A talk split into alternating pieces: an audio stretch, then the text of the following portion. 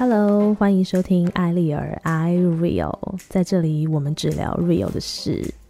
今天呢是我的 Podcast 第六集了，天哪，已经第六集了，时间过得好快哦。呃，其实我本来是希望就是一周更新一集，但是呢，因为我本身是媒体人嘛，所以我就是你知道，常常过不去内心这一关，就有些事情我其实可以。比如说，哦，我这礼拜上过了，我就下礼拜再上一集就好了。可是很多事情就是你不吐不快，而且你一讲完呢，你就会觉得它有时效性。因为我这一刻是这样觉得，我下一刻可能就不是这样想了。有一些事情可以赶快的讲完、分享完之后，就可以赶快让大家听到。今天的开头呢，其实不是我本来预想的开头。我其实昨天本来有录一次，但是我觉得我状况不是很好，就是有一点。小感冒，然后再加上呢，我就是有点太懒散了。我想说，哦，不如就不要写大纲来乱讲话好了。结果就是效果不彰，所以最后呢，我就选择全部 delete 掉。想说，好，今天如果状态不错的话，再来跟大家分享。那今天呢，开头要讨论的这件事情呢，是天外飞来一笔。我不知道大家有没有去买到前几天非常夯的那个防疫保单。这个防疫保单呢，其实我也是上个礼拜才知道的。然后知道之后，我就说：“哦，我立刻就想要买，因为我们家是台商家庭嘛。那个时候，我爸爸跟我弟弟正好在隔离，然后我就觉得这个还是要买起来，就是保一个心安，就跟意外险一样嘛。”那没有想到，就是造成这么大的热潮，就是人人都想要保。就是我身边的保险员，每个都是在呃二十四号的晚上累瘫，因为后来呢，就是那个保险公司呢，突然间把收单的时间提前了，提前到礼拜一中午前要送检，所以就是造成一个大抢购、大热潮，所有的保险员就是写到一个手断掉，熬夜写到通宵。好，这件事情呢。其实我本来是觉得没什么，它就是一个很热卖的保单嘛，然后大家就是想要保个心安嘛，就跟意外险一样，没什么。结果后来呢，我今天就看到我有一个朋友就转 po 了一个呃网络名人，但是是个蛮有争议性的网络名人的呃他写的一段话。然后呢，我本来觉得这件事没什么，但是我看到他那一段话之后，我整个就是有一点。哦，不是有一点，我非常的火大，因为他写什么呢？他就说，哦，我没有想到一个防疫保单，一个五百块可以造成这样子的抢购热潮，我真的不知道台湾人有多穷酸呐、原来穷人想的跟我们真的不一样诶，大家怎么会以为花个五百块可以换到十万块很划算呢、你知道这个保险呢，你要拿到理赔是需要出险的。那你知道出险的这个几率有多低吗？在台湾你要染病还要居家隔离有多难吗？这些钱还不如拿去买乐透好了。我看到这一段话，我真的是觉得这个人三观有问题耶。就是，OK，我当然知道台湾人很爱凑热闹，很爱排队，很爱抢购，这我们都众所皆知啦。就是台湾人是很容易一窝蜂去做这件事情。但是我觉得这个保单本身没有什么问题啊，然后呢，大家想要买一个心安的这个状态也没什么问题啊。就是为什么要扯到穷酸跟穷人这个字眼呢？我觉得非常的莫名其妙。因为大家只是想保个心安而已嘛，就像是你买意外险也是保个心安呐，你不会因为买了意外险而想要出意外吧？就像你不会想要买一个防疫保单，然后你就要得病吧？我就觉得很莫名其妙，而且这跟穷酸有什么关系呀？我觉得有一些人确实他是抱着一个买乐透的心态去买这个保单的，可是呢，也有一大群人是他真的有这个需要而去买的。我为什么这么说？难道医护人员不用买吗？医护人员每天身处在这么高风险的职业环境里面，他买个防疫保单很正常吧？然后再来呢，你外送员或者是你需要。呃，南来北往这些业务人员，他难道不用买吗？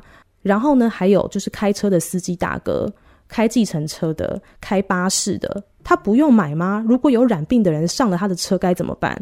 然后还有一些像我这种，就是我有家人在国外的，他如果从国外回来，其实他也是有很高的风险啊。我保护自己错了吗？不行吗？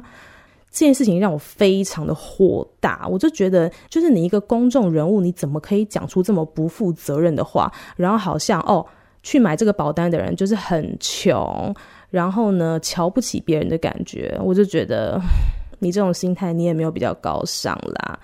到底是要乱带风向到什么时候？就是觉得大家可以稍微动一点脑子，不要呢被这种莫名其妙的言论就是洗脑了，OK？那当然，这个防疫保单就是来得很突然，也收单得很突然。那如果说你买到了，那就恭喜你有保到一个心安。那如果说你今天没有买到，那也没有关系，我们就是好好的配合政府做好防疫措施，然后希望呢，我们都可以一起挺过这个难关。那当然呢，大家也不要就是哦，非常的害怕，觉得桃园是一个大疫区，什么什么怎么样的，其实也没有这么严重。大家就是遵守好自己的本分，然后呢，好好的配合政府的防疫措施，这样就好了。不要一点点风吹草动就这么紧张，OK？好，这件事情不小心讲得太久了，因为我真的太生气了。OK，那今天呢，我们要来聊的这个题目呢，就是我前两天也在限动上面开了一个问答。今天要聊的呢是，你是乌龟的龟还是闺房的闺？这题目有点莫名其妙，但其实我要讲的是闺蜜这件事情。呃，我觉得男生可能没有这个感觉，可是女生呢，其实从小到大，你在这个交友的过程当中呢，你常常会碰到一个状况，就是你身边的这个好朋友看似是你的好朋友，可是他好像会常常做出一些匪夷所思的动作，让你去思考说，诶。这个人他现在到底是嫉妒我，还是他瞧不起我，还是他是有什么别有目的的在做这件事情？我觉得相对来说，女生在成长的过程当中是比较辛苦的，因为男女大不同。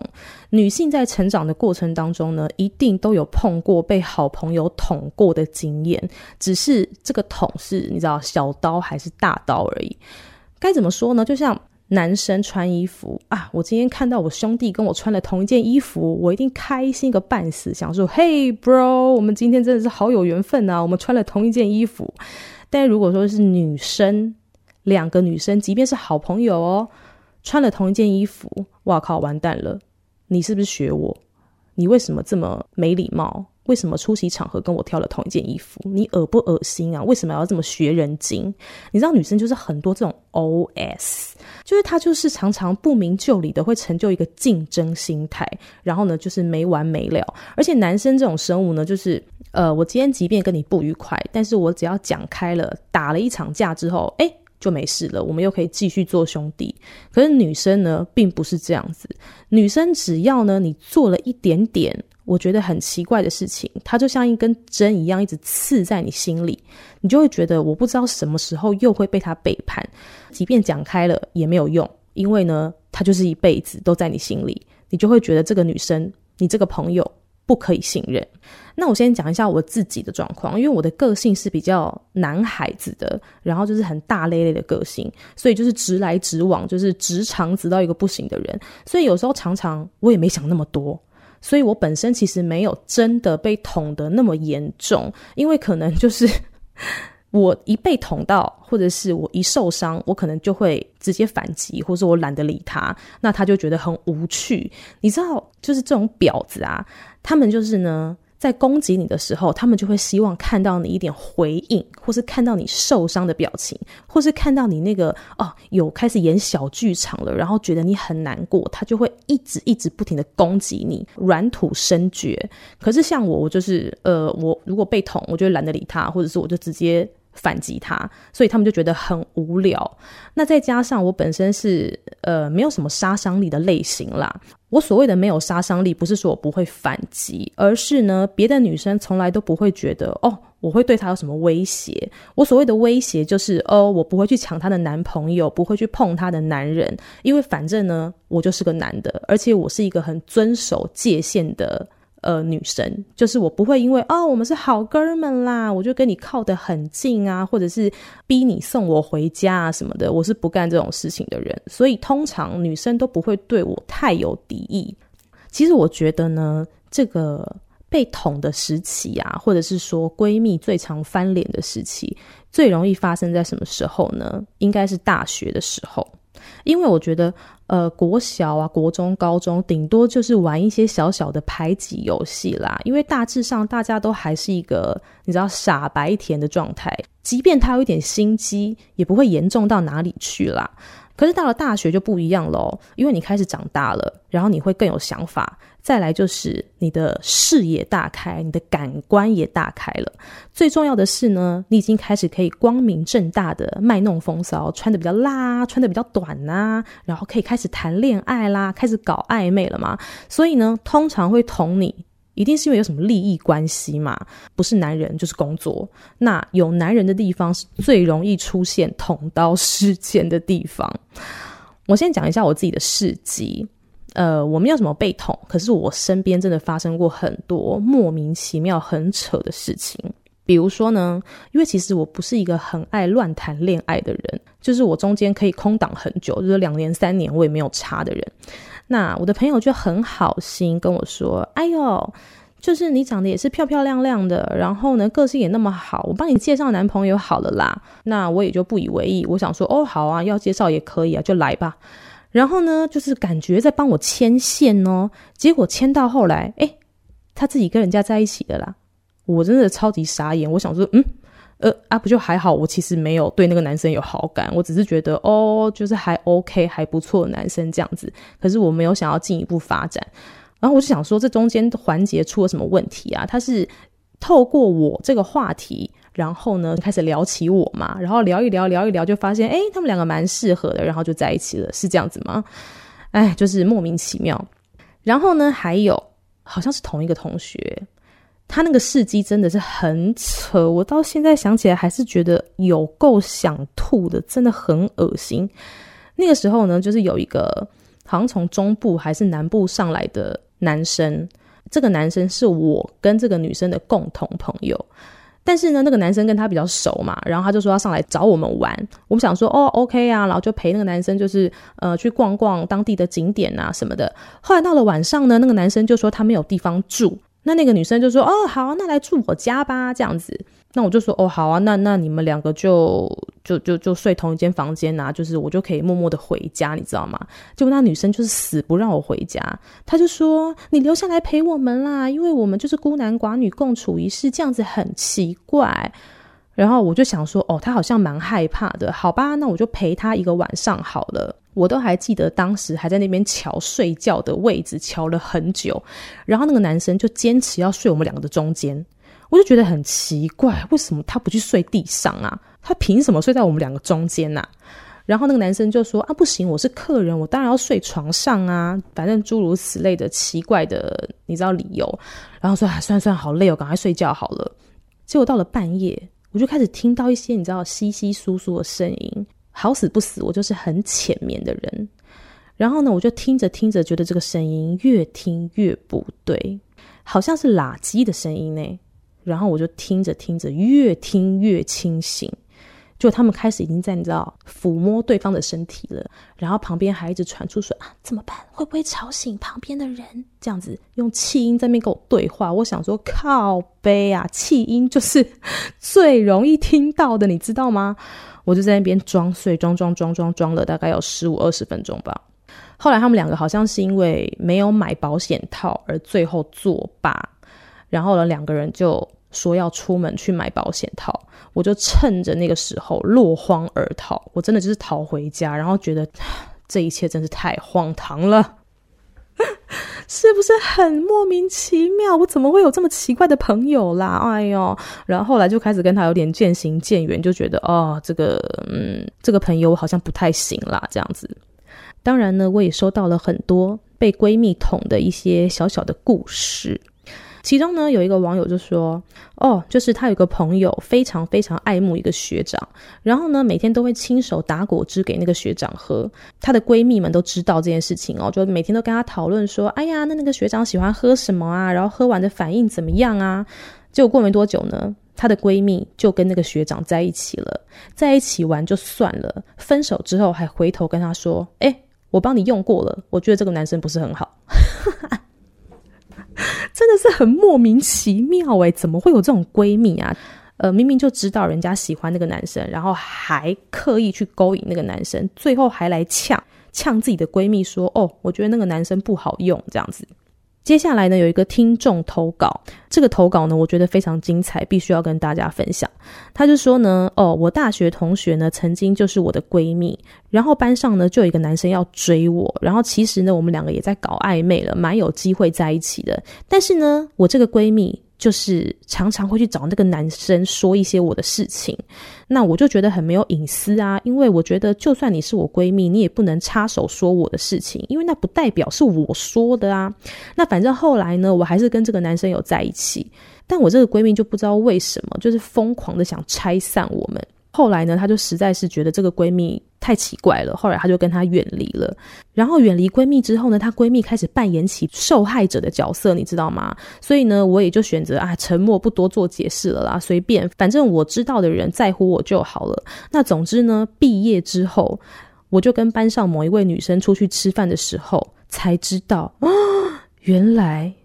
我的闺蜜当初竟然是喜欢我，所以她才阻挡我跟那个男生在一起。天哪，这是什么神展开的剧情啊！而且这个闺蜜怎么那么不会做人呢？她明明就知道这样做你会更讨厌她啊！真的超级莫名其妙诶。哎，但是我觉得这个真的是被捅蛮惨的。但是最后的结局确实让人出乎意料。好，这个是感情上面的事情。刚刚说到呢。会被捅，或者是会开始跟闺蜜有所摩擦，就是因为男人。那再来就是职场嘛，我觉得职场被闺蜜捅也真的是一件蛮伤人的事情诶，因为你知道，在职场上面本身就已经很难交到朋友了，好不容易交到的朋友都已经交心了，然后发现被捅，真的是会晴天霹雳耶。